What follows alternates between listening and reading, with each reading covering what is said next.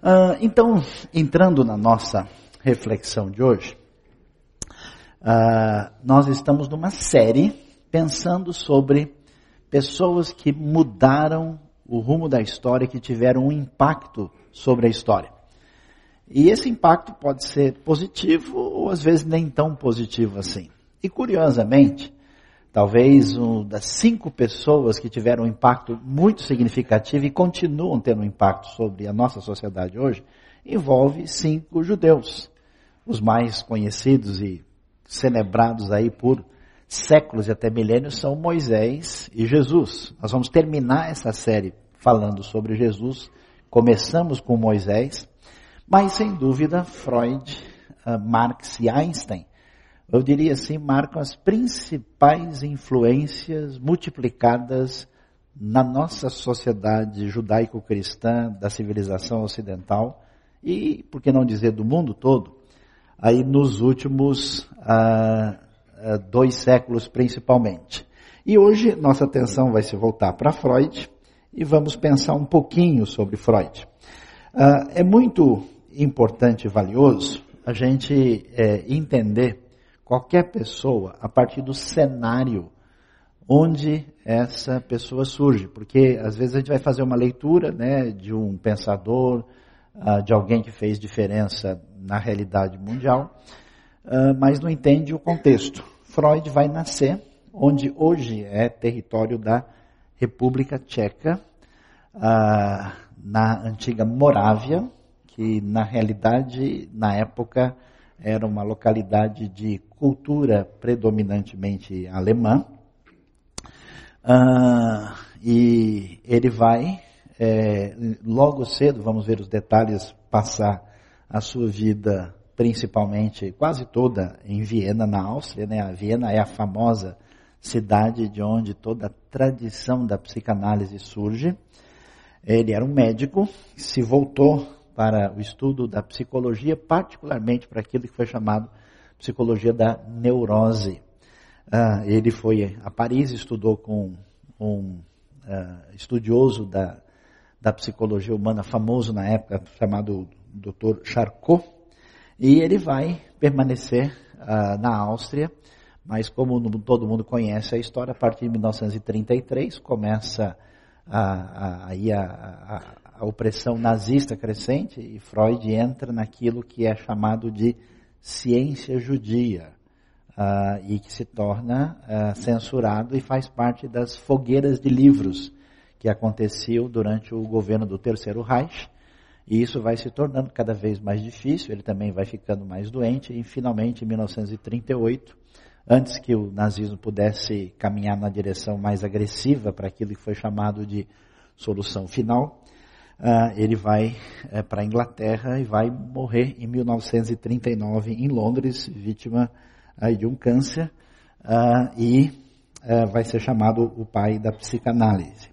É interessante observar a trajetória, a família de Freud, o pai era comerciante, e saindo da Morávia, eles vão para uma cidade que hoje não é referência, mas no passado foi muito importante, na história da Alemanha, inclusive na história do pensamento alemão, chamado Leipzig. E ele vai ficar, a família vai um tempo para lá, mas logo, ainda cedo, eles vão para Viena e ele vai permanecer, na verdade, quase toda a sua vida lá.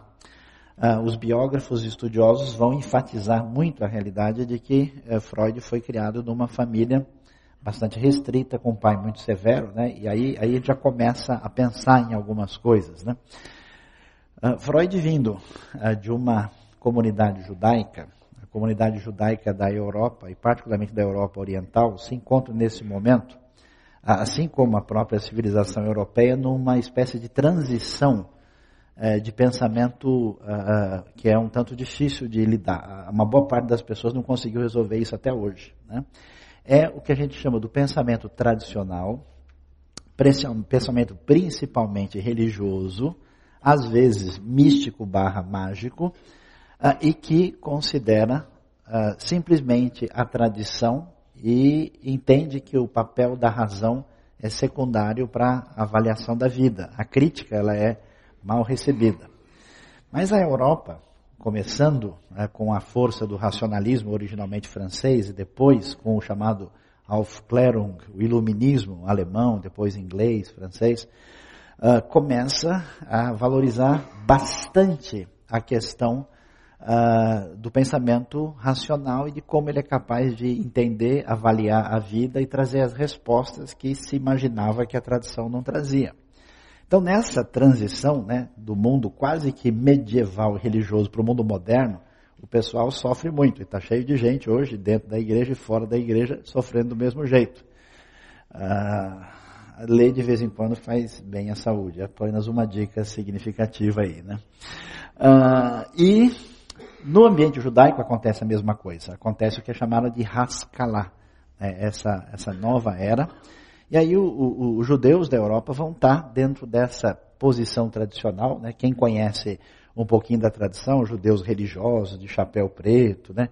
Ah, com aqueles famosos ah, caixinhos, né? Que são mais conhecidos como peot, seguindo a tradição ah, ah, ah sem eh, considerar ah, os elementos da modernidade, vão estar aí numa situação de uma sociedade bastante marcada por leis, por rituais, uh, por delimitação de comportamento, e dentro desse ambiente judaico existe um grupo, assim como uh, na outra, na sociedade ocidental europeia, que também começa a romper com esses elementos religiosos e passa a ver o mundo racional. E é por isso que tantos judeus vão entrar na universidade, no ambiente das universidades de fala alemã e que vão ter um impacto significativo na história do pensamento europeu. Freud está nessa transição. Né? Ele, na verdade, é, ele, ele bebe né, desse judaísmo como cultura, ele compartilha dessa questão da, da força da repressão religiosa, a força dos contornos definidos do comportamento e dessa pretensa ou suposta, ou pelo menos prometida liberdade que esse mundo racional vai trazer. E aí ele caminha nessa direção e acho que é valioso a gente pensar sobre isso, porque o pensamento dele vai ter esses elementos assim, eh, quando a gente começar a observar com atenção. Não só isso, mas a maneira como o sujeito é educado, como é que ele vive e como é que ah, ele depois elabora a sua vida. No fundo, no fundo, Freud depois vai se portar como alguém do seu tempo que não está preocupado ah, em ser, eh, em enfatizar a sua origem judaica ou qualquer tipo de nacionalismo, ele se torna uma espécie de pensador que vai se dedicar àquilo que vai ser chamado de psicanálise. É interessante. E o que, que Freud vai fazer? Algumas palavras, né? eu sei que algumas pessoas que conhecem mais do assunto, outras conhecem mais ou menos, outras não conhecem, não querem conhecer e até tem raiva de quem conhece. Amém? Vamos, vamos pedir a misericórdia do Senhor sobre nós, né? Uh, Freud vai uh, estudar o que vai ser chamado de teoria da personalidade, e o objetivo dele é tentar entender a, a, a personalidade humana, é, porque ele, ele lidava com pessoas que apresentavam distúrbios de comportamento. E ele começou a analisar essas pessoas e tentar descobrir qual era a razão, qual era a causa uh, subjacente a isso. Em grande parte do, do mundo anterior a Freud, essas coisas tinham ou explicações simplistas ou tinham explicações às vezes ditas religiosas. A pessoa tem alguma algum espírito mal, a pessoa tem alguma influência negativa ou é alguma coisa que está acontecendo com ele nesse momento. Ele tentou uh, trabalhar isso e a gente vai ver os desdobramentos da sua maneira de pensar. Ele vai cunhar três expressões que a gente vai é, entender aqui, que ele vai chamar de ego, id e superego. Atenção, não confunda o id de Jesus com o id de Freud, né? Vai complicar as coisas, né? Ego, id e superego, a maneira como a, a, as reações humanas são entendidas a partir daquilo que nós somos, vai dar uma, uma atenção significativa aos sonhos e a outras coisas paralelas aos sonhos, uh, atos falhos, eh, elementos que acontecem com a gente de maneira involuntária, mas que podem revelar uh, uh, coisas mais profundas que eh, devem ser traduzidos como elementos que envolvem as nossas dificuldades e conflitos mais profundos. Vai uh, trazer algo que talvez seja uma das coisas mais interessantes do pensamento de Freud, que é aquilo que é chamado de inconsciente. Acho que especialmente para os homens, que parece que tem mais medo de lidar com essas coisas, uh, e que estão acostumados ao que a gente chama da cultura da produtividade, né? o mundo corporativo, onde a gente tem um treinamento muito mecânico e materialista, esse negócio de perceber que na superfície a resposta é X, na profundidade ela pode ser Y mais Z, talvez seja uma coisa interessante da gente observar, vamos ver isso, e também que aquilo que marcou, né, a gente acabou tendo até a frase aqui, segundo Freud, o sexo é tudo, uh, o prazer, a libido, como a referência maior da condução uh, da razão de ser e do comportamento humano. Entendendo isso, o que, que uh, Freud eh, concluiu das suas avaliações quando é, é, tratou as diversas pessoas e conversou com as ditas pessoas normais do seu tempo. Ah, as doenças mentais, os distúrbios, os problemas ah, ditos psicológicos procedem de certos fatos ligados à infância da pessoa. Que na verdade a pessoa tem alguma coisa que está lá atrás e que tem uma conexão que ele não é capaz de perceber. Então a ideia de Freud nessa chamada psicanálise era tentar cavocar, ir lá atrás e tentar encontrar aquilo que seria chamada raiz da dificuldade que a pessoa tinha. Ele usou a hipnose. A, a ideia é que, assim, para o pessoal talvez entender com mais clareza, a pessoa teve uma dificuldade X na sua infância. Por exemplo, ele levou uma surra inexplicável do seu pai. E uh, como é que aquela pessoa que é o centro da sua admiração, da sua formação, agiu de uma maneira tão inesperada e cruel com ele. E ele não tem como lidar com isso, então isso cria uma ferida, e essa ferida é guardada, é sepultada lá dentro, e a pessoa não mexe mais com isso. E uh, como ela não tem condição de lidar com essa realidade, o único jeito de achar essa realidade lá no fundo da gaveta do armário da alma é procurar um caminho e Freud entendeu que a hipnose poderia ajudar, levando os pacientes a narrar os fatos do tempo de criança que poderiam uh, representar a origem né, daquilo que seria a base do seu problema, para trazer isso para o nível consciente. Esse relato, na maneira dele, já tinha um, um quê de terapêutico, porque à medida em que o indivíduo conseguia botar isso para fora, né, traduzido para o português bem uh, popular nosso, desabafar completo, ele aliviava o paciente e libertava dos sintomas que envolviam angústia, agitação, ansiedade, tendência à depressão, assim por diante. E Freud vai chamar isso de catarse. Catarse é uma palavra que tem origem no grego, né, e quer dizer, é interessante, purificação. É, é, é muito interessante isso. Por isso que a ignorância que astravanca o progresso, né? Porque, é, é, assim, é, o que não só a sociedade europeia da época ah, acabou é, é, entendendo, que aquilo que o pessoal chamava de fantasia, de ilusão, de, de mundo primitivo dos antigos, né? Porque nessa época do desenvolvimento histórico, os europeus achavam que eles eram os reis da cocada preta, né? os donos do pedaço. Então eles entendiam que os antigos eram inferiores, que não eram suficientemente desenvolvidos, que foi uma das bases do, ra do racismo e do etnocentrismo europeu. Aí o que, que acontece? O pessoal começou a estudar com mais atenção os mitos antigos. E entender que os, por exemplo, as, os mitos gregos antigos e até de outras civilizações, na verdade, poderiam representar elementos simbólicos da psique humana. E na Grécia antiga, por exemplo, quando alguém ia num teatro, né, que a gente usa, aliás, é a base da condução de grande parte da nossa sociedade hoje, alguém participava de um espetáculo com uma finalidade religiosa, altamente dionisíaca, para que tudo o que é de ruim tivesse nele pudesse sair para fora e acontecesse uma purificação, uma catarse, bota toda a tranqueira para fora que supostamente vai melhorar. Há controvérsias, mas pelo menos a ideia era essa.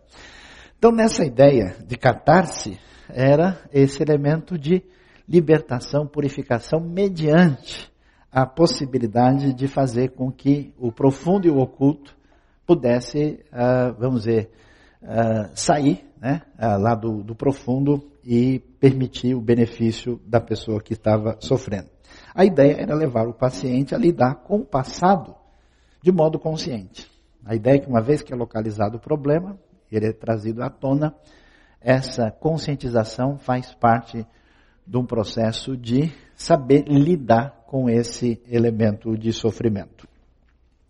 Aí dá para ver ainda uma foto antiga da casa onde Freud nasceu, lá na Morávia, cidade de Freiburg. Ah, e ah, a gente é, prossegue. Aí que vem talvez a, a, peculiaridade do mundo de Freud e da maneira dele entender. Vamos entender bem isso, né? que a Bíblia e a tradição de fé cristã original, ela tem uma visão muito diferente do que as pessoas pensam sobre a vida, sobre a fé e até sobre a sexualidade. Por exemplo, uma pergunta comum entre os religiosos é como é que a Bíblia tem um livro como Cantares de Salomão? Porque esse livro não parece muito espiritual. Mas se você lê a Bíblia pela Bíblia, Deus cria homem e mulher. Deus faz o casal ah, primeiro no início na criação e ele abençoa o casal e a família. Seria muito estranho se não tivesse o livro de Cantares, porque é a celebração daquilo que Deus criou. Então é exatamente o oposto. Agora, quem tem uma visão não muito ligada ao texto bíblico, mas da tradição religiosa que teve outros elementos que entraram, vai estranhar. Eu ouvi uma criativa esses dias que a Bíblia tem o livro de cantares, mas faltou de dançares. Aí quem sabe alguém pode escrever aí na sequência. Então Freud pegou uma tradição religiosa forte não só na cristandade, mas também que influenciava os ramos talvez mais uh, fechados uh, do contexto judaico, ele entendeu que a causa da doença mental apresentada pela maioria dos seus pacientes era sempre um problema sexual. E vamos ser francos e realistas, em grande parte é verdade. Pessoas com problemas sérios uh, mostram a dificuldade dos seus problemas também na maneira como lidam com a própria sexualidade. Esses dias eu estava, uns anos atrás, ouvindo um programa no Jô Soares de um cidadão que namorava com uma árvore. E ele tinha um intenso amor e mostrou toda a sua clorofilia, né? É, completa ali, pelo verde, né? E imaginei de fato alguma coisa nele que não está batendo com o consenso universal. Né? Talvez os palmeirenses tenham outras ideias, mas isso é um outro assunto. E então Freud entendeu que sempre havia um problema ligado à sexualidade ah, em função do desempenho problemático de alguém. Ele chegou à conclusão, e isso que é a base da sua teoria, que o comportamento humano é orientado pelo impulso sexual, que é o princípio do prazer. Ou seja, no final das contas, todas as atividades, razões de ser consciente ou inconscientemente de alguém, no fundo tem esse impulso subjacente, que é a maneira como a vida se comporta em função ah, do elemento predominante biológico e psicológico. E ele deu o nome a esse impulso de libido. É o impulso fundamental, a fonte da energia de vida. E por quê? Com certeza, você vendo a história antiga, os cultos eh, presentes no paganismo, as tradições dos vários povos com a, sexualidade muitas vezes sendo utilizada sem qualquer referência, ele vai contrapor muito o que ele vai chamar de do mundo da natureza contra o mundo da cultura. E que essa é a razão dos desencontros internos que acontece dentro ah, do coração humano. Eu vou dar palestra, Evandro, falar depois eu saio, aí vocês respondem as perguntas aqui na sequência, tá bom? Uma maneira bem corajosa de enfrentar o problema. Aqui, a família de Freud, né? Jacob Freud, a família em Viena, 1878, a gente não imagina isso. Aliás, é interessante, Freud foi um sujeito que namorou muito pouco, namorou à distância, casou tarde, passou um bom tempo longe da mulher, escreveu 900 cartas para ela e veio de uma família muito grande e é muito engraçado porque, apesar das suas teorias e ideias, a vida dele foi bastante assim conservadora em muitos sentidos. Chega a ser até engraçado às vezes que muita gente que defende uma, uma postura de falta de qualquer delimitação para a conduta da, sexualidade tenham em Freud o seu paraninfo maior, sendo que na prática ele nunca é, viveu do jeito que algumas pessoas sugerem que deve ser a nossa vida. É interessante. O que, que ele chegou a dizer? Ele começou a observar as diversas facetas do procedimento humano. E aí ele fez uma divisão antropológica aí da personalidade tripartite, onde ele disse que existe algo que ele denominou de id. O id está voltado a satisfazer as necessidades básicas que nós temos desde o começo da vida. É esse impulso biológico, primitivo, básico, que a pessoa quer fazer o que ela está com vontade em busca de um prazer. A atividade do id consiste em impulsos dessa natureza e deseja a gratificação imediata e não tolera a frustração. É, é interessante, é, é, a gente percebe, né? Você vê a criança no momento, Freud vai desenvolver etapas, uma teoria de organização aí de fases distintas, desde a chamada fase oral até a genital do ser humano, mas a ideia é busca do princípio do prazer e a gente percebe que certas pessoas, se a gente pode dizer isso ou não, no grau de maturidade elas têm maior ou menor compromisso direto com o id. Né? Ah, deseja essa gratificação imediata, o id é o nosso lado instintivo que não mede as consequências dos atos para se obter prazer. Talvez você nunca usou essa expressão, mas alguém que você viu que fez uma grande bobagem, você vai dizer, Ih, foi o id, não foi eu. Eu não sabia de nada, né? Então, é interessante ver isso. Aí, ele prossegue e diz que além do id, dessa força instintiva, primeva, básica do ser humano, fundamentada, na verdade, na nossa biologia, o ego tem como principal função, né, o ego surge como outro elemento, agir como um elemento mediador, um intermediário entre o id e o mundo externo. Por quê? Claro, o indivíduo, querendo conduzir a sua vida em função da sua vontade, do seu desejo, do seu prazer, percebe que a convivência com o ambiente externo é problemática. O ego, então, se cristaliza nessa dimensão dessa relação. É o ego que vai desenvolver o controle dos impulsos, decidindo se esses devem ser satisfeitos imediatamente, mais tarde ou jamais. Não, peraí esse pedaço de pizza só semana que vem. Amém, irmãos? Quem foi abençoado aí, levante a mão. Não, esse tipo, não, peraí, agora não dá. Né? Não, eu não vou passar esse sinal. Aqui não dá para fazer dessa maneira. E ele vai prosseguir e vai dizer que nós temos um superego uh, que vem a ser aquilo que se contrapõe ao id e que é derivado não só dessa dessa, dessa raiz que, que organiza aquilo que a gente vai chamar de ética do comportamento e também tem muita razão de ser em função da criação, da educação que a gente tem. É interessante, né? a, gente, a gente observa assim é, a lógica das famílias, né? Você vê as pessoas interagindo e, e, de vez em quando a gente tem o que a gente chama de manias de pessoas com certos comportamentos quase obsessivos. Por quê? Porque a pessoa foi formada de tal maneira que se ele não lava, a pessoa não lava a louça desse jeito, ou se ele não guarda a roupa do outro lado, se ele não põe o carro virado para não sei para onde, dá um, um tique, né? Quem foi abençoado quer dar um testemunho hoje aqui, né? Uh, então, é interessante, né? Porque isso é um processo de cristalização a partir da educação que entra nessa, nesse elemento de censura forte. O superego, portanto, define o certo e o errado.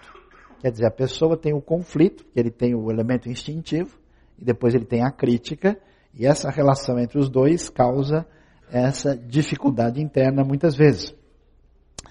E ah, é necessário lidar com os dois elementos diante da necessidade de tomada de decisão.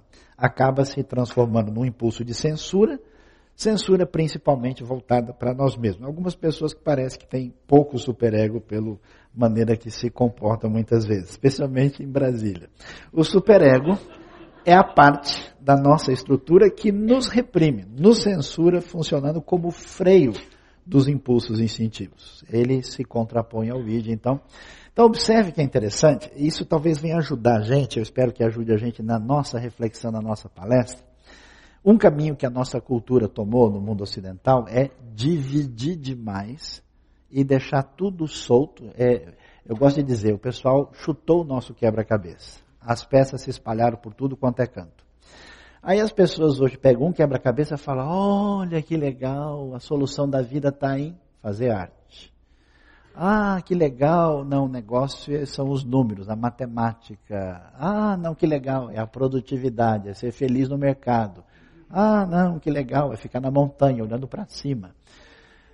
Interessante. Uma, uma coisa legal da cultura bíblica é que você vai ver como a cultura bíblica ela pega toda essa diversidade, ela põe o quebra-cabeça montado de novo. Há lugar para esses elementos de distanciamento numa espécie de coerência e lógica divina muito interessante. Então você tem né, um contraponto, mas a personalidade só vai se alinhar se ela conseguir trabalhar efetivamente com a natureza e com a cultura. Com a realidade de que o comportamento precisa ter, ser circunscrito, mas a gente precisa viver uma vida com felicidade e desfrutar daquilo que o nosso Criador nos colocou adiante de nós.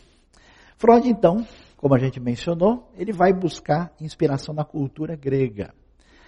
Platão, com certeza, impressiona. Muitos sugerem até que essa divisão tripartite foi inspirada uh, na raiz platônica dos mitos gregos. As partes da alma de Platão, conforme ele descreve, corresponde ao id, ao superego e ego da sua teoria que atribui funções físicas para as partes ou órgãos da mente.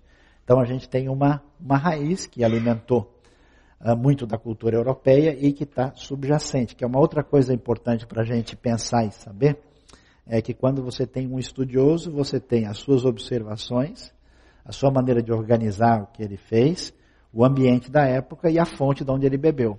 E aí a gente tem condição de separar. Né? Às vezes é complicado, especialmente no nosso ambiente religioso, que o pessoal tem muito a síndrome de zagueiro argentino. Ele quer chutar, né? Assim, aliás, eu, eu postei né, o nosso evento no Facebook, foi muito engraçado, que alguém falou, que absurdo, Freud em primeiro lugar, tem que ser Jesus, onde já se viu? Aí eu falei, não, é porque é o de hoje, não tem nada a ver com isso. Não, mas eu não aceito e tal. Eu falei. Aí eu tive que segurar o id, né? E, e alimentar o superego. Um negócio complicado. E às vezes a pessoa do lado de lá tem um super ego, então é mais difícil ainda. Uh, aí, o que, que acontece? A gente vai ver como é que as coisas se organizam. Freud então sugere né, que nós temos uma realidade consciente, né, subconsciente, que a gente vai falar, e inconsciente lá no fundo, numa espécie de possível iceberg ilustrativo, com o ego, o id, guardado lá dentro e o superego interagindo numa tentativa de descrever o que é a personalidade humana. Então, falando sobre a vida mental nossa, ele vai dizer que o consciente é o estado de vigília, é a percepção do meio e de si próprio. É aquilo que nós né, temos, ah, como a própria palavra já diz, que nos permite lidar com a realidade à nossa volta. O subconsciente é parte do inconsciente, mas uma parte que pode tornar-se consciente com facilidade. É coisa que está dentro, mas está na superfície, que a pessoa acessa. Rodou o HD, o arquivo é encontrado. Não há grandes problemas. É a parte da memória que é acessível, faz parte desse subconsciente, elemento que uh, tem a ver com o que está no nosso profundo, mas não de uma maneira, vamos dizer, mais uh, oculta. E o inconsciente, aí sim, estão os elementos instintivos, que nunca foram conscientes e que não são acessíveis à consciência. Talvez essa seja uma das coisas, na minha opinião, mais interessantes e valiosas de Freud. Por quê? Espe especialmente muitas pessoas que têm muita religião e pouca Bíblia, elas têm a tendência, a, com facilidade, de se apegar a modelos prontos, a ideias simplistas e não querer analisar mais detidamente a profundidade das razões. E até porque a gente entra no mecanismo de defesa, né? Não, mas eu fiz o melhor. Não, mas eu sempre. Eu não entendo esses, esses crentes, né? Porque eles falam que o ser humano é pecador, dizem que existe a depravação total da raça humana, e você fala para ele, você me machucou. Imagina, foi sem querer. Não, mas eu fiz por bem. Porque Deus usou o meu pé para te trazer espiritualidade. Tudo que a pessoa faz é sempre com a melhor intenção. É difícil você encontrar uma pessoa falando, não, de fato, eu pisei na bola. Puxa a minha orelha, puxa uma que eu puxo a outra, vamos nos ajudar aqui. Então, é interessante essa dificuldade. E uma experiência legal, é, se você prestar atenção, eu acho o máximo ler o livro de Salmos. Salmos é simplesmente arrebenta a boca do balão. Porque os salmos, né, você vê o salmista trocando ideia com ele mesmo. Nem todo mundo que troca ideia sozinho baba. Né? Então, espera aí, deixa eu tomar um copo d'água aqui. Tem um guardanapo aí? Não, brincadeira. Uh, então é interessante, porque o salmista fala, né? Por que te abates, ó minha alma? Por que te perturbas dentro de mim? Espera em Deus, pois ainda, ele mais ou menos conversa consigo mesmo. Existe na teologia dos Salmos não só uma busca de Deus, não só uma constatação dos problemas humanos, mas uma espécie de visita à interioridade uh, humana de uma maneira muito valiosa e interessante. O salmista está deprimido, o salmista está doente, o salmista está decepcionado, ele está com medo, ele está diante de uma. Pega o Salmo 20, por exemplo, é o salmo do rei indo à guerra. Ó, você saindo de manhã para trabalhar, né? E ele vai, ele não sabe se volta. Então você vê no salmo uma lista de frases assim entremeadas de, de palavra de que é, há um receio, há um temor e há uma declaração de vitória. Os dois elementos estão paralelos. É muito interessante.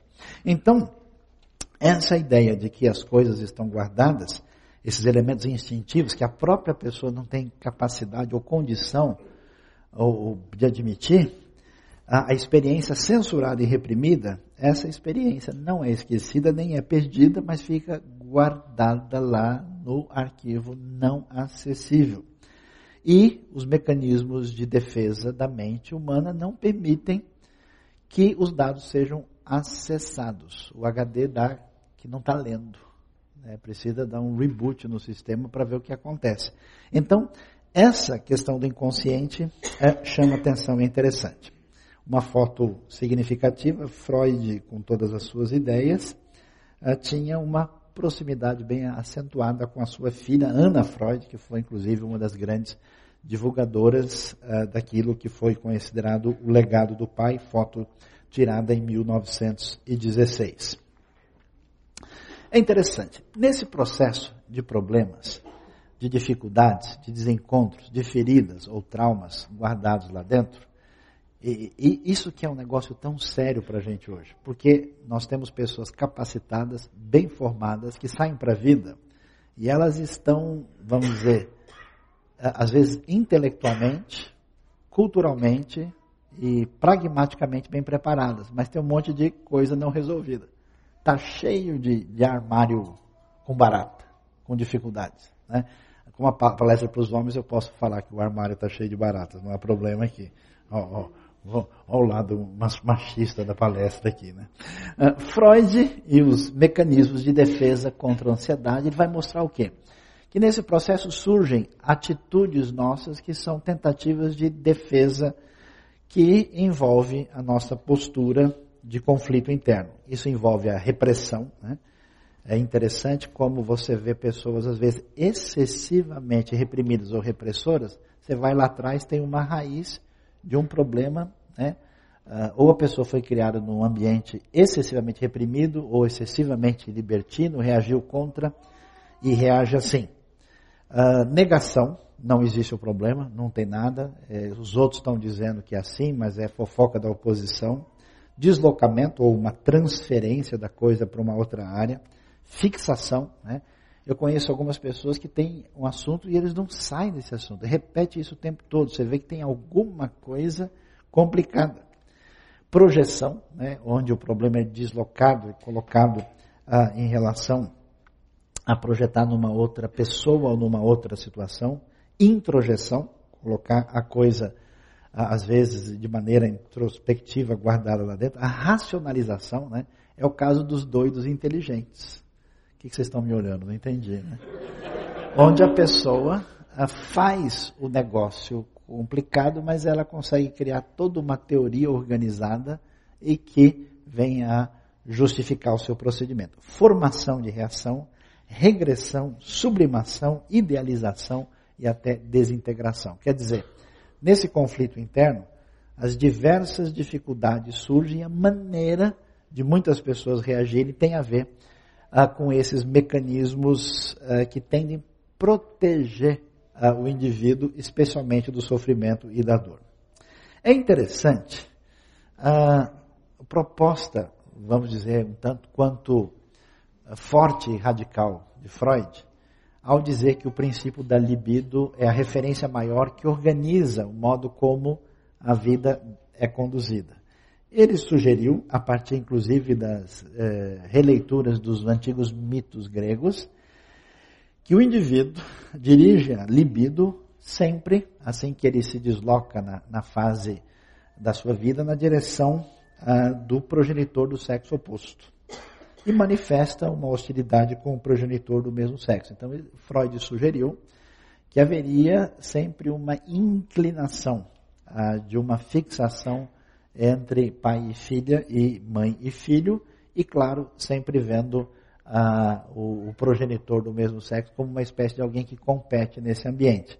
Ah, isso é muito famoso, virou tema de, de, tantas novelas, filmes e outras coisas mais, e faz parte dessa maneira de entender a, a, a libido a, como condutora fundamental e significativa, inclusive dentro do contexto assim. Há controvérsia sobre isso e mas é uma das marcas é, definidas do pensamento de Freud. O que, que Freud vai dizer? Que ah, toda a nossa caminhada envolve aquilo que o impulso biológico define, seriam as leis da natureza, e como a relação com o outro, a partir dessa referência da natureza, não é possível porque surge a convivência dentro do ambiente da cultura. E ele vai dizer, ele, ele, ele vai escrever sobre civilização, né, falar sobre o mal-estar da civilização. E é, é, eu acho que até o ambiente é, é muito interessante, porque o mundo medieval construiu muito uma espécie de pensamento totalizador que explicava a realidade de cima para baixo e quase não havia muito espaço para o indivíduo, principalmente no final da Idade Média. Quando a gente chega no mundo racionalista, ele, por mais que ele prometa liberdade, ele também é, é, é uma, uma, formatação de uma caixinha onde a realidade se define. Quando a gente chega no final do século XIX, o pessoal está que não aguenta mais.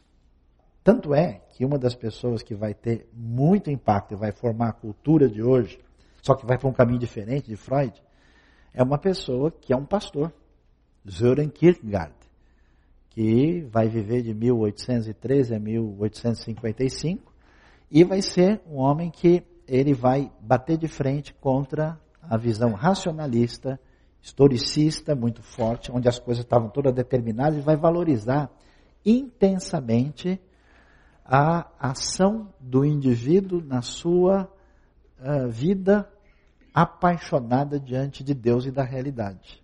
Então Freud vai reagir contra a essa coisa e vai falar como a, a cultura conflita com a realidade da natureza. E ele diz: se a civilização impõe sacrifícios tão grandes, não apenas a sexualidade do homem, mas também a sua agressividade, você queria descer do carro e dar uma paulada na cabeça do cara que fechou.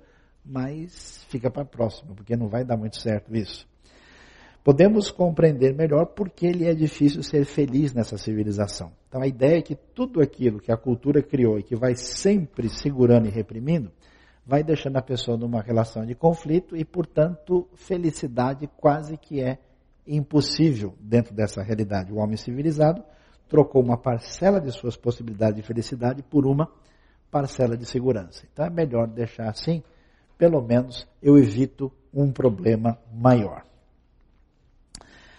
Que, que acontece? Com toda essa caminhada, Freud parece ter enxergado muito do dilema humano, muito do dilema da época, mas ele teve um problema muito difícil com a experiência religiosa. Uma coisa interessante é que os estudiosos apresentam, e que nem sempre fica claro, que eles também são sujeitos a traumas. Né?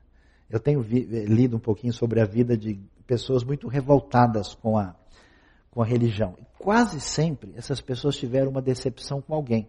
Eu vi a história de um, por exemplo, foi conversar com um clérigo e fez uma pergunta difícil e o sujeito lhe deu um tapa no rosto. Nunca mais ele quis conversar sobre o assunto. ou a pessoa teve decepção, frustração com a experiência da religião institucionalizada. E o que acontece? Freud, de fato, tem uma ruptura profunda. O interessante é que ele teve bons, por exemplo, o famoso professor existencialista alemão Franz Brentano, foi professor de Freud quando ele tinha 18 anos.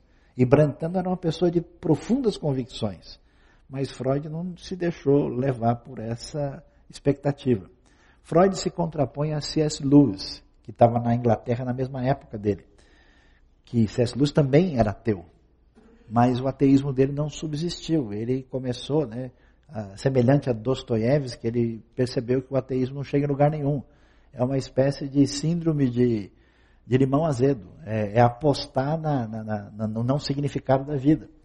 Então, Freud vai ter uma relação muito negativa. Ele tem um, um trauma com a questão religiosa, provavelmente em função do que ele via como religião na sua experiência próxima. E ele vai entender que religião é loucura, que na verdade a religião é uma neurose, é a grande neurose universal, onde as pessoas, para fugir dos seus problemas e conflitos internos, acabam criando uma válvula escapista uh, que, em vez de ajudá-los a superar, acaba transformando essas pessoas, vamos dizer, como crianças imaturas permanentemente. Veja bem, é seguro que Freud radicalizou, mas é muito fácil observar que muita gente religiosa é doente. E muita gente religiosa nos contextos evangélicos falando português mais claro, está faltando todos os parafusos, não dá mais nem para apertar, porque já caíram a maioria. Então, é, essa, essa sensação de ver gente, né, é que eu gosto de dizer brincando, Deus quer que a gente seja diferente, mas alguns preferem ser esquisitos, né? Ah, essa, essa complicação é, faz com que ele venha romper, e também as suas peculiaridades pessoais, e ele escreve um livro que vai marcar a história chamado O Futuro de uma Ilusão, onde ele vai ter uma crítica pesada sobre a religião. A religião é uma forma de doença neurótica. Freud não vai.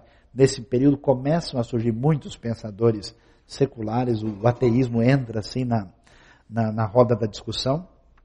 Ela surge desse inconsciente humano, é uma coisa não bem trabalhada, é de ver, derivada de memórias traumáticas reprimidas, que a pessoa teve lá, então ele teve uma relação de disfunção intensa com o pai, e ele então agora lança isso né, uh, na figura divina.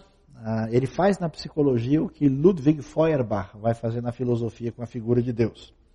O trauma, como sempre, nosso amigo Freud aí está sempre apimentado, ele vai dizer que é sempre de ordem sexual. A pessoa teve algum conflito, quem vai perder nessa história é Deus no final, porque a coisa tem explicação dessa maneira. A religião é uma ilusão que resulta dos problemas uh, específicos com a sexualidade. E é interessante, né? Vamos, vamos colocar o Freud no divã, analisar o rapaz. Interessante que é, religião é um problema, mas é um problema do qual ele não se desgruda. Para um ateu, ele gosta muito de falar no assunto. Não é aquele ateu que diz, vira a página, não me interessa. Ele é alguém que se sente incomodado com o assunto. Então, ele vai escrever obras uh, que vão marcar a história, uh, discutindo religião. Ele vai falar sobre o mal-estar da civilização, vai tocar muito no assunto. Totem e Tabu, onde ele vai falar sobre magia, fetichismo, a maneira como a religião uh, se desdobra até chegar num amadurecimento da época científica, que é o que se pensava. Moisés e o monoteísmo, o futuro de uma ilusão, e quando fala três ensaios sobre a teoria da sexualidade, também ele volta ao assunto. Então é interessante como a religião não sai do radar de Freud uh, discutindo o assunto. É claro que, uh, segundo seus escritos, a sua maneira de perceber, parece que Freud não conheceu a relação entre fé e felicidade. Ele nunca veio num culto da IBNU. Não sei se os homens não convidaram não participaram aqui da celebração, não veio num café, comeu pouco café, o café estava sem açúcar, uh, alguma coisa assim. É, é, essa relação, é, ela, é, ela é, é, é, complicada. Por isso que, se tem uma coisa para a gente pensar hoje, a todos aqui que têm uma experiência de fé e uma relação uh, cristã efetiva na sua vida, um dos maiores problemas da nossa vida chama-se uma relação de desequilíbrio. Quando a experiência de fé ela vira circo e pipoca, ela cai né, na irrelevância e ninguém leva a sério e fala, esses caras são malucos. Eu vi um dia desse uma pessoa uh, com o irmão morto no caixão, ainda jovem, e a pessoa estava lá numa dificuldade pessoal intensa, dizendo aleluia, glória a Deus, amém, e fazendo todo tipo de manifestação totalmente distinta da que Jesus fez quando ele chegou no sepultamento de Lázaro, quando ele chorou. Ah, e por outro lado, você vê pessoas religiosas que são totalmente trancafiadas em si mesmo. Para quem a experiência de fé é uma lista de regulamentos, é um monte de coisa que pode e que não pode. São pessoas sem qualquer desfrutar da relação com Deus. Eu conheço gente traumatizada com a sua vida, gente que está faltando um pedaço da alma, quebrados no caminho, por terem sido oprimidos por um sistema religioso que não permite nem que o sujeito leia a Bíblia de novo. Uma vez eu conversei com um amigo meu, falei para ele, meu, esquece tudo, apaga, zera. Leia a Bíblia como um livro de literatura. Faz de conta que é outra coisa. Apaga tudo que você me contou aí e vamos aí recalculando a rota. Vamos embora.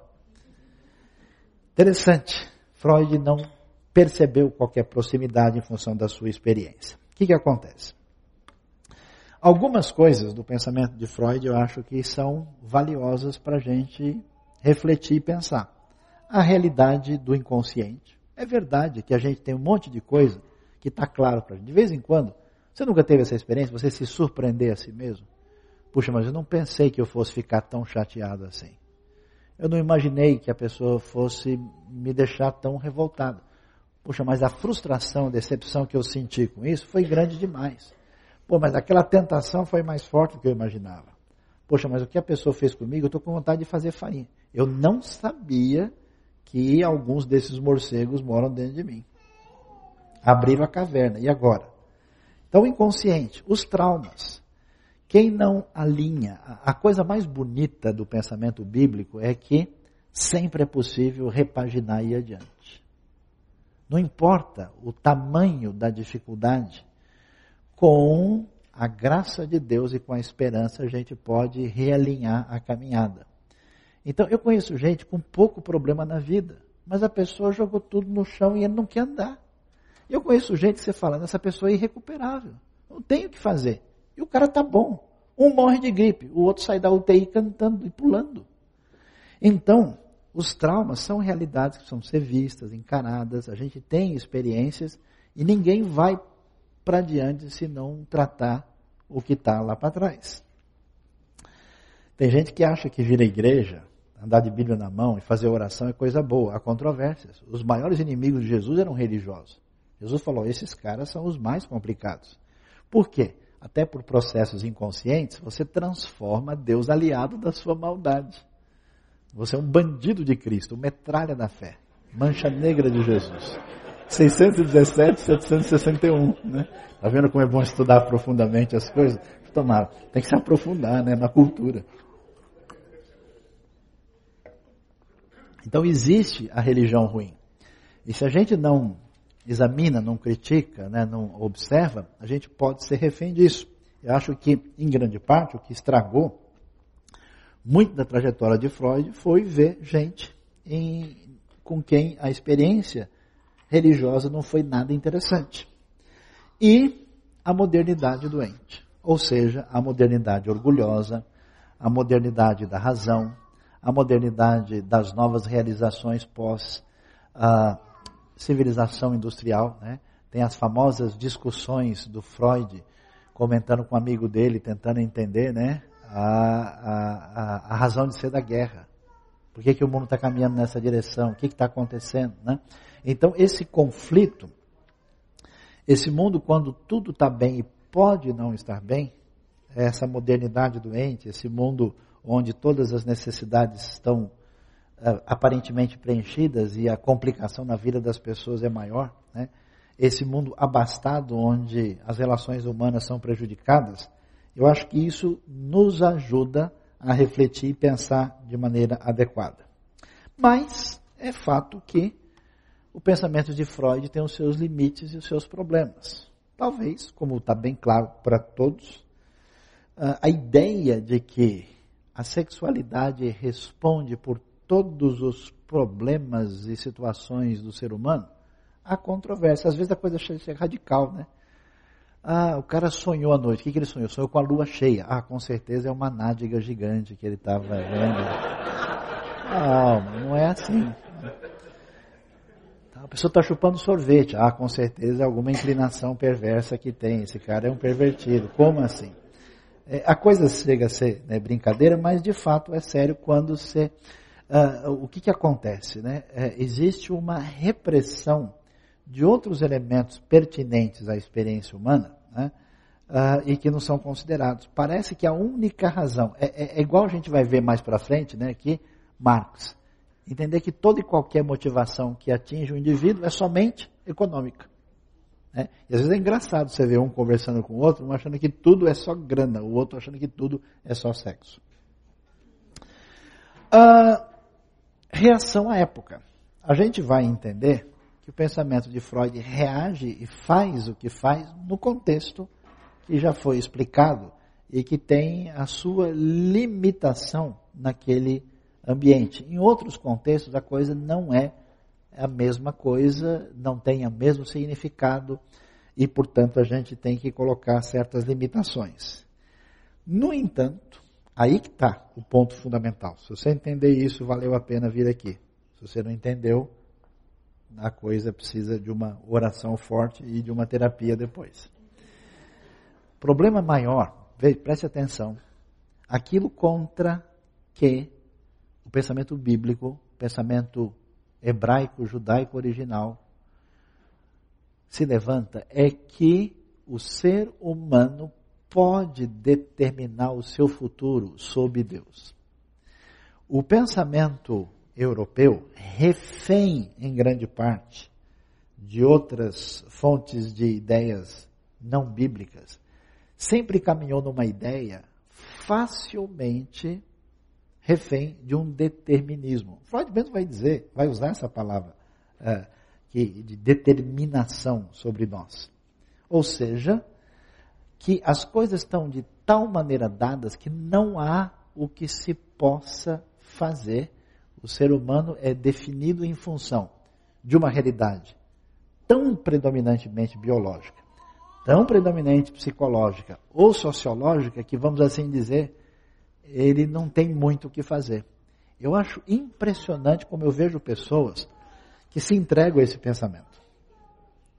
E eles teriam muito condição de mudar a sua vida, de tomar os atitudes. Não, mas é que eu, eu nasci aqui, nessa época. Se eu tivesse nascido em outro país, minha vida ia ser diferente. Se eu não tivesse esse tipo, se não tivesse esse tipo de criação, minha vida não seria assim. Quer dizer, há uma entrega, há uma ideia de que essa realidade é outra. Na Bíblia você tem uma outra direção. Moisés, toca no mar que ele vai abrir. Como assim abrir? Abre. Ô fulano, deixa o teu, o teu leito e levanta. Existe a ideia de que sob Deus, aquilo que aparentemente nos determina pode ser vencido. Eu acho legal, eu, eu vi um filme eh, esses dias aí que foi Agente 87. Um filme interessantíssimo onde eh, a discussão é essa. Né? É, é uma reedição do Gattaca, a experiência. Quando tudo está fechado, o agente que foi criado, foi biologicamente montado, ele muda o caminho em função da sua ação e determinação. Então você tem uma discussão filosófica interessante. E essa questão é fundamental. Parece que, em grande parte, filosoficamente falando, o pensamento de Freud é excessivamente determinista. E, como boa parte dos seus críticos dizem, parece que muito do que ele vai concluir tem a ver com a sua experiência pessoal. A experiência no século XIX, no contexto de Viena, naquele ambiente. Ele teve uma relação familiar particular, teve uma relação particular na sua vida eh, com sua filha, com sua família. E isso parece, em grande parte, estar presente na sua maneira de pensar a realidade. Por isso, é interessante que a gente pode caminhar adiante e pensar um pouquinho mais. A psicanálise, que é uma das escolas da psicologia, ela não morre em Freud, ela nasce. E aliás, é tão interessante que Freud tinha os seus limites que o seu primeiro, mais importante discípulo, que é o Carl Gustav Jung, com o famoso homem e seus símbolos, o inconsciente coletivo, com uma, até uma, vamos dizer, uma, uma uh, discussão muito detalhada, mais aprofundada. Jung vai discutir com Freud e fala, peraí, o negócio da espiritualidade não é bem assim não. Essa posição é muito radical, ele vai abrir para o outro lado. E mais adiante vai surgir né, o que é chamado Terceira Escola de Viena, por um estudioso que representa a continuidade da psicanálise, e o nome dele é Viktor Emil Frankl, psiquiatra judeu austríaco, fundador da logoterapia. E ele vai discutir o sentido existencial do indivíduo e essa dimensão espiritual da existência. Ele trocou muita correspondência com Freud em 1920, fez uma conferência sobre o sentido da vida e teve encontro não só com Freud, mas com um segundo estudioso importante, que também era um judeu austríaco, chamado Alfred Adler. Frankl foi doutor em medicina e filosofia pela Universidade de Viena, professor emérito depois na Califórnia, quando ele mudou para os Estados Unidos, uh, e faz parte dessa terceira escola. Para você conhecer um pouquinho do rapaz, acho que vale a pena. Ele era diretor do pavilhão das mulheres suicidas do Hospital Psiquiátrico de Viena. E ele recebeu a ordem dos nazistas. A ordem era para que esse pessoal morresse o mais rápido possível. Eles eram inúteis mesmo. E essas mulheres deveriam uh, ser levadas à eutanásia. Ele rejeita a eutanásia de doentes mentais sob os seus cuidados, correndo o risco de perder a vida. Num ambiente desse. Imagina, pessoas que estão condenadas com um regime opressor sobre você, você tem o seu cargo lá e você se arrisca por gente que não tem nenhuma razão de ser. Também foi professor de neurologia e psiquiatria em Viena. O que, que acontece? É interessante. Em Frankl você vai ver o, o Freud curado. Ah, vai ver uma coisa interessante que é psicanálise com Deus. Victor Frankl é uma das pessoas talvez que mais pode nos ensinar nos nossos tempos. Porque esse homem foi preso em campo de concentração. Ele quase morreu. Ele viu gente com 40 quilos comendo sabão e não aceitando a morte. Ele viu coisas extraordinárias. É de arrepiar e de chorar. De gente tentando fazer o máximo para ajudar o outro quando ele não tinha nada nem para si. E ele vai para a Califórnia e pega a, a, a decorrência da nossa sociedade doente, onde ele viu pessoas que tinham tudo, eram de famílias ricas, insatisfeitas, aborrecidas e querendo tirar a vida. Falou, peraí, vamos entender isso direito. A ideia do Freud, que tudo se explicava debaixo dos lençóis, não é bem assim. Tem uma realidade muito além e que tem a ver. Ele até diz uma frase muito interessante que ele vai dizer que Freud cometeu um erro, que foi a repressão do inconsciente transcendental. Muito interessante a maneira como ele lida com isso. E aí, a gente vai ver, nós temos aqui algumas coisas interessantes. Ele escreveu um livro muito valioso, se vocês encontrarem, chama Em Busca de Sentido. E olha só a, a, caminhada do pensamento do Frankl. Não procurem o sucesso. Quanto mais o procurarem e o transformarem no alvo, mais vocês vão errar. Porque o sucesso, como a felicidade, não pode ser perseguido. Freud discutia muito por que, que não era possível ser feliz em função da cultura. Ele deve acontecer e só tem lugar como efeito colateral de uma dedicação pessoal a uma causa maior. Que a pessoa, ou com, maior que a pessoa, ou como subproduto da rendição pessoal a outro ser. Somente amor com alteridade produz felicidade real.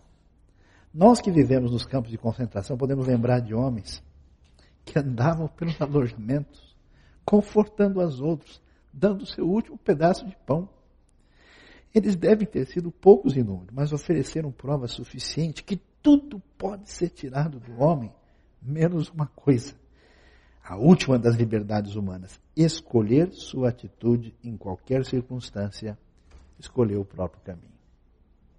Se tem alguém que pode dizer, olha, não tem mais jeito, eu vou me entregar, é quem está numa situação dessa. O cara vai lá procurar o seu amigo para dar o último pedaço de pão. Isso é a atitude que surge de uma escolha humana de alguém que é feito à imagem e semelhança de Deus. Suscitado no livro Em Busca de Sentido. A presença ignorada de Deus. Gott das Unbekannt, livro que ficou famoso. O ser humano, totalmente ao contrário da concepção psicanalítica, ele está falando da raiz primeira, não é um ser impulsionado.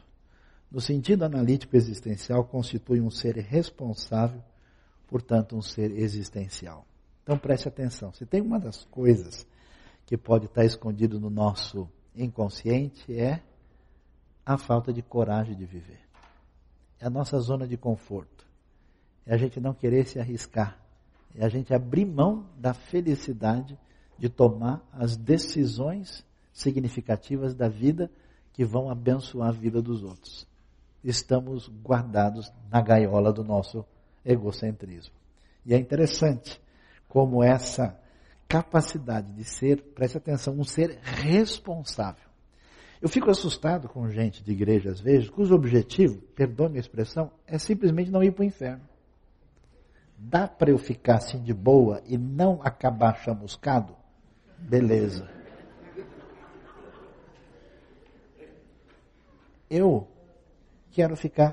Parece que a pessoa está assim numa ideia de que se ele faz parte mais ou menos, ele pode ainda receber o predicado cristão. Não, ele está bom demais.